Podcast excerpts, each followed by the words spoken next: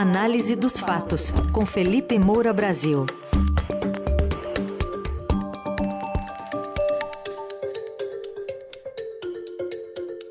Hoje em destaque o contraste entre o 7 de setembro bolsonarista e o 8 de setembro britânico, uma perda aí da monarquia britânica da Rainha Elizabeth II.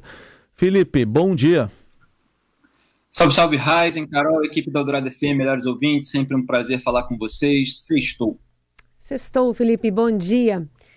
Vamos começar falando sobre, é, enfim, a morte né, da Rainha Elizabeth II, alguma das maiores greves iminentes da Inglaterra, por exemplo, já foram canceladas hoje. Os sindicatos que representam os trabalhadores dos Correios, dos funcionários ferroviários do Royal Mail disseram que, por respeito ao seu país e à sua família, optaram por cancelar uma greve imediata. Desde ontem, a gente está vendo diversas manifestações da população em relação ao respeito que tem pela monarca.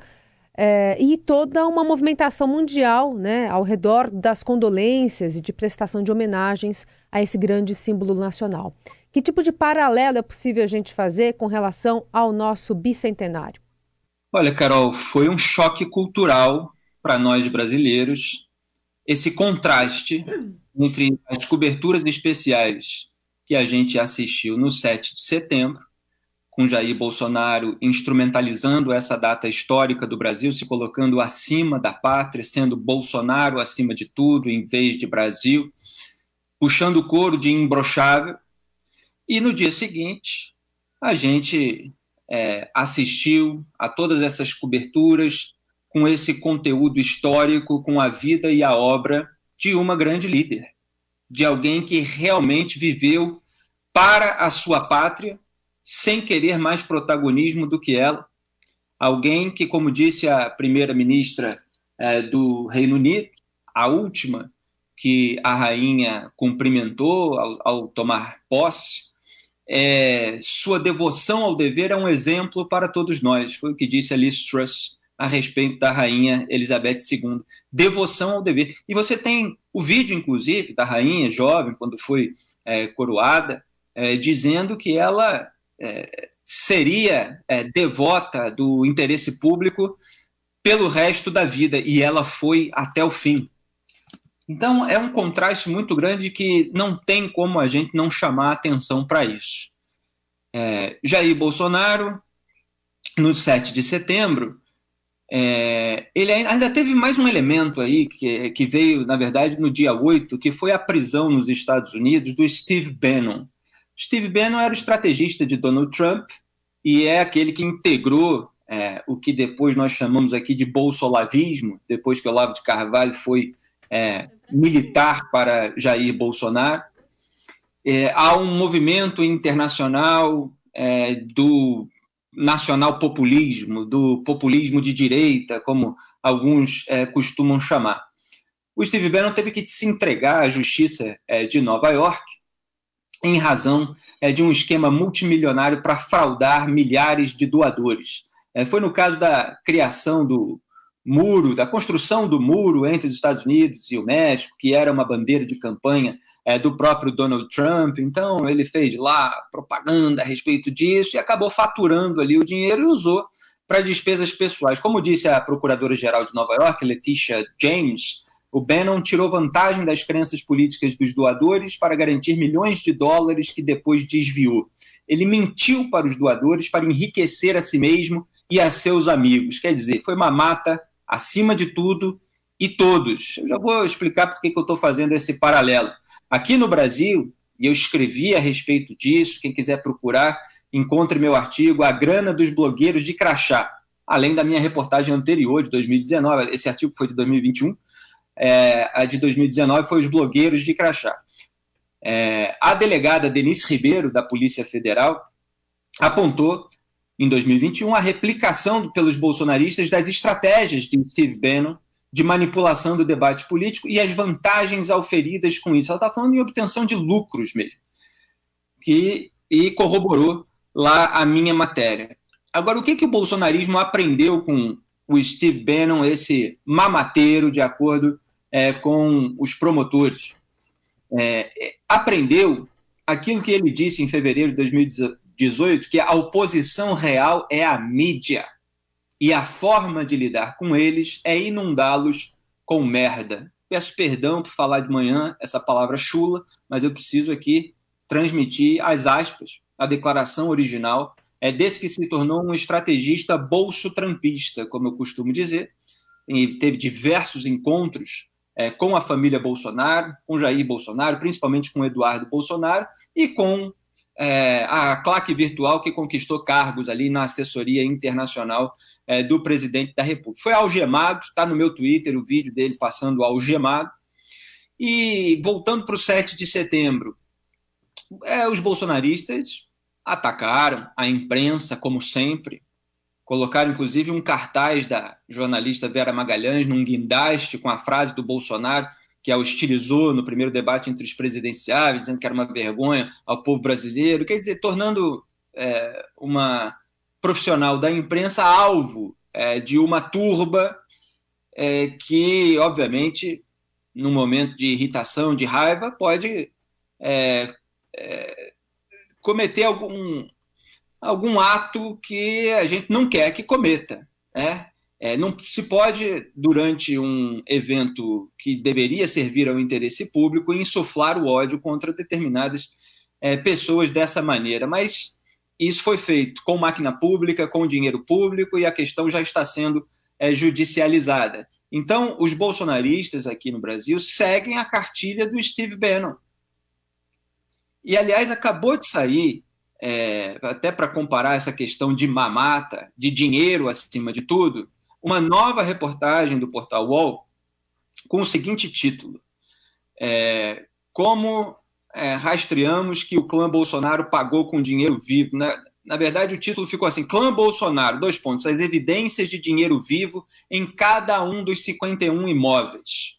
São os imóveis comprados com dinheiro vivo por essa família, é, contra a qual pesa várias investigações de desvios em gabinetes é, de, das mal chamadas rachadinhas. Ah, o Bolsonaro veio a público para tentar jogar uma cortina de fumaça fazendo jogos de palavras, dizendo que o registro estava em moeda, dizendo que era moeda corrente, que moeda corrente não é necessariamente dinheiro vivo. Quer dizer, se ele tivesse explicação, ele mostraria os comprovantes é, da origem do dinheiro, em vez de fazer joguinhos de palavras. Então precisou que é, a, a, reportagem é, do portal fosse lá detalhar para o público por que é, é, os indícios são fortíssimos. Ah, você tem provas de uso de dinheiro vivo na compra desses imóveis, e aí faz uma lista de um por um é, desses imóveis, é, mostrando ali todas as, as evidências que o Bolsonaro e os bolsonaristas omitem. Então, no 7 de setembro, ele fez todo aquele comício eleitoral em vez de reverenciar a pátria. E no dia seguinte, 8 de setembro, ainda pela manhã, faltou a solenidade institucional no Congresso Nacional, é, depois ali que o próprio presidente do Senado, Rodrigo Pacheco, disse que a comemoração cívica, não, é, que não se pode aproveitar a comemoração cívica para política partidária. Bolsonaro pareceu revidar as autoridades que não quiseram comparecer ao comício eleitoral, no qual ele transformou essa data histórica. É, e aí não compareceu também como um, uma criança mimada que faz birra e também fazendo um jogo de cena para esse seu eleitorado que acredita que ele é antissistema, apesar de todas as evidências em contrário. Então, a Rainha Elizabeth, é, o conteúdo que veio à tona nas TVs, no rádio, é, com a, toda a sua história, é um contraste incrível em relação a esse presidente sectário e patrimonialista, como eu falei aqui ontem é, na coluna. Aliás, eu acabei de ver de manhã, só para completar essa parte do comentário, um vídeo de um segurança é, da, da rainha Elizabeth, alguém que conviveu muito com ela. E aí ele falou de um passeio ali no jardim, está circulando é, nas, nas redes sociais, é, em que um casal, é, dois turistas americanos, acho que foi um casal, abordou ali, eles dois, o segurança e ela, é, e, e, o, e, os americanos não reconheceram que ela, que ela, era a rainha da Inglaterra. E aí perguntaram é, onde ela vivia, e ela, é, é, é, brincando com a situação, falou: vivo aqui perto e tal, já 80 anos. Aí, aí os americanos falaram assim: ah, você deve então ter conhecido a rainha, ter visto a rainha. Aí ela falou assim: Olha, eu não, mas ele, né, apontando para o segurança, ele conhece, ele convive com a rainha. É, e aí, é, o, os americanos então pediram, pra, pediram para a rainha tirar uma foto deles com o segurança. e aí a rainha tirou a foto dos americanos com o segurança, se despediram, ela não revelou a sua identidade e brincou depois com o segurança. Ele conta essa história rindo. Ele diz que tem centenas de histórias sobre o charme, sobre o senso de humor dela. É, e ela fez uma brincadeira de é, tomara que alguém lá nos Estados Unidos diga para eles. Eu queria, ah, ela falou, eu queria ser um mosquitinho para ver a reação deles quando algum amigo americano apontar, olha, essa é a rainha, né? Uhum. É, porque parece ali que depois tiraram uma foto em que ela apareceu também, enfim. Uhum. mas eu estou contando essa história só para mostrar que ela não tinha essa necessidade é, de ser é, protagonista o tempo todo, de ser, de, de estar à frente das demais pessoas, é, de estar com holofote, de ter essa fama. E a gente viu até vídeo do 7 de setembro do Bolsonaro recriminando o Luciano Hang porque ele estava aparecendo demais na frente dele. Né? Então, assim, é um, é um choque cultural o contraste entre, uhum. essa, entre o conteúdo dessas duas coberturas. Bom, foi alguém também que não deu cloroquina para as emas, né? Lá no jardim. É uma é, grande e que fez um discurso é, é. muito cuidadoso em relação à pandemia, uhum. né, para que a população se cuidasse. É. Estava interessado mesmo em preservar a vida é, da é. população do Reino Unido, em, em zelar é, pelos cidadãos que agora a exaltam uhum. com razão. Bom, o 8 de setembro também teve manifestações aí de políticos sobre o que foi o 7 de setembro bolsonarista. Aliás, saiu também uma pesquisa quantitativa da USP, feita por pesquisadores da USP, mostrando que eram 64 mil pessoas na Avenida Atlântica, no Rio, maioria branca, do sexo masculino, classe média, ensino superior completo, católica, a maioria, e mostra a pesquisa que 69% querem intervenção militar em caso de fraude. Bom, fraude no entendimento deles, né? Mas o ex-presidente Lula se manifestou num sentido parecido, Felipe? Não, é, o, o Lula, ele ele consegue estragar tudo, né? Uma coisa realmente impressionante. Eu fiz até um comentário no Twitter é, que foi o, o seguinte. Eu quero até usar aqui a mesma expressão. É, deixa eu só abrir aqui. Agora, agora eu vou perder. Mas é assim que o Lula e o Bolsonaro eles, eles se esforçam tanto para perder a eleição é que qualquer um que conseguir terá merecido, né? Porque você mesmo citou vários elementos que podem ser usados de uma forma cuidadosa, evidentemente, na hora de você fazer uma crítica àquilo que está sendo insuflado pelo presidente na cabeça mesmo daquelas pessoas que o estão seguindo. É, e qualquer político ele precisa ter cuidado na hora de, de criticar o parte do povo brasileiro. É, é o mínimo que se espera, evidentemente. E não é que não possa criticar é preciso, é, muitas vezes, criticar segmentos do eleitorado. Isso é completamente diferente é, de você xingar, de você ofender, é, de você é, chamar de racista na prática quem estava lá numa manifestação, ainda é, que de uma maneira eventualmente equivocada na sua avaliação, etc. Eu faço críticas aqui a segmento da população brasileira o tempo todo é, faz parte do meu trabalho de análise.